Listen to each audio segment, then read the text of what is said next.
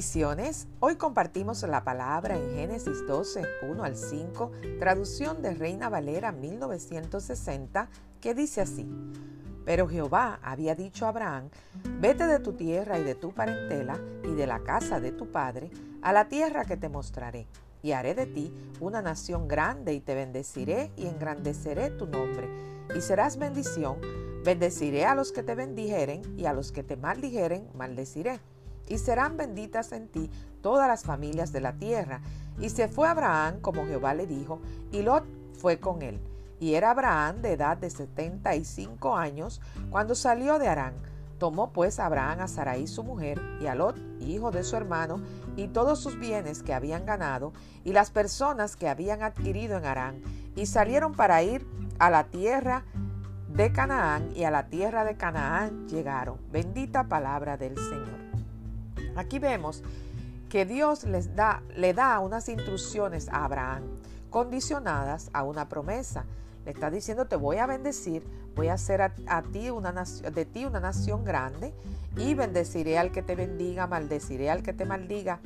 Y condicionado a que él saliera de su tierra y de su parentela. Lo está mandando a salir de su costumbre, a salir de, de todo lo que él conocía hasta este momento como su realidad y lo manda a salir a ciega porque no le dice dónde va, le dice a la tierra que te mostraré. Pero cuando le indica, le da esta indicación, le dice que deje su parentela. Pero vemos que aquí Abraham hace una obediencia a media.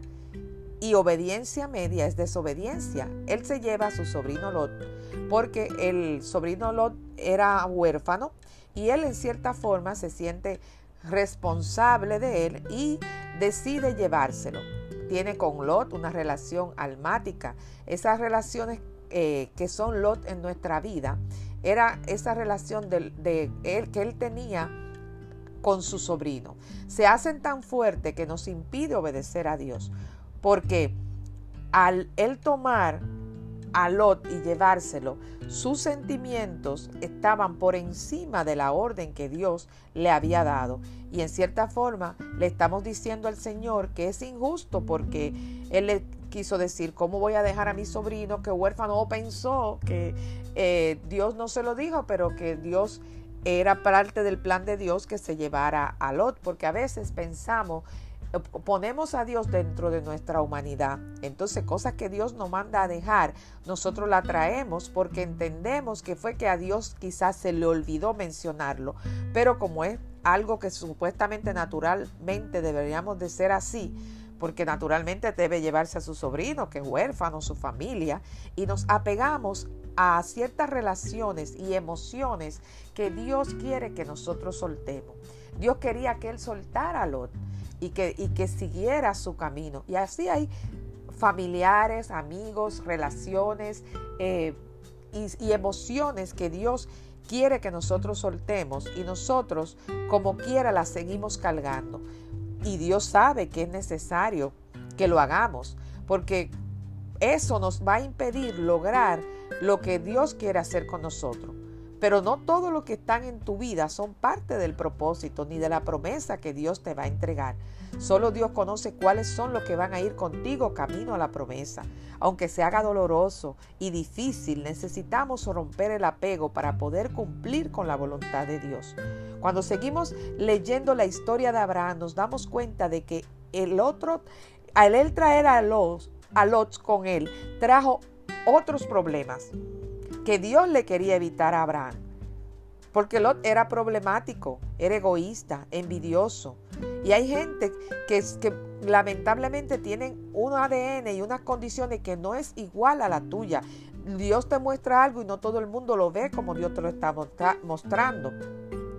Y cuando Dios le habla a él, Dios tiene en cuenta eso porque Dios conoce el corazón de Lot.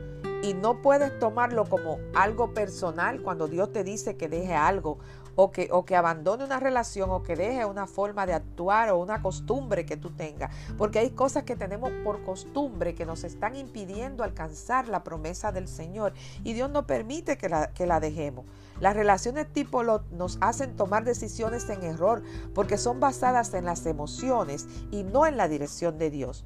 En este tiempo que estamos apartados, debemos examinar nuestras relaciones y nuestras emociones y permitir con un corazón abierto que el Señor nos examine y nos diga qué tenemos que dejar, cuáles son los lots que nosotros tenemos en nuestras vidas que tenemos que dejar y pedirle al Señor que nos dé la sabiduría para romper y el dominio propio y la valentía con esas relaciones que nos impiden cumplir con lo que Él nos ha pedido para que su promesa sea manifestada en nuestras vidas.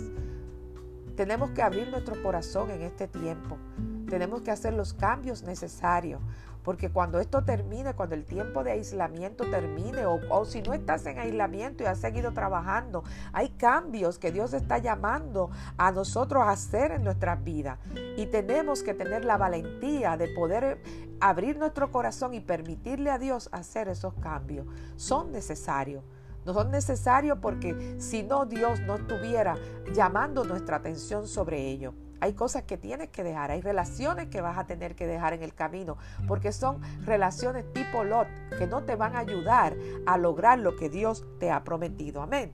Espíritu Santo de Dios, te alabamos, te bendecimos, te adoramos, glorificamos tu nombre, Padre.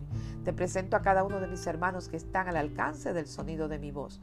Yo te pido, Padre eterno, que seas tú, Señor, tomando dominio y control de su mente, de su corazón, Padre Santo.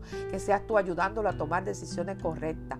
Muéstrale, Padre, qué relaciones tienen que dejar, qué emociones, qué costumbres tienen que abandonar, Padre, para poder seguir caminando ligeros de equipaje al cumplimiento de las promesas que tú has declarado sobre su vida, Padre. Abre sus ojos espirituales. Permítele, Señor, que vean toda situación a través del Espíritu y sobre todo, Señor, Enséñanos a caminar por tu dirección y no por emoción, porque sabemos, Padre, que tus pensamientos sobre nosotros son de bien y no de mal, para darnos un futuro de esperanza. Amén. Visítanos en www.compartiendolafe.org. Si este audio ha sido de bendición a tu vida, te invito a que lo compartas y que juntos podamos compartir la fe en el nombre poderoso de Jesús. Amén y amén.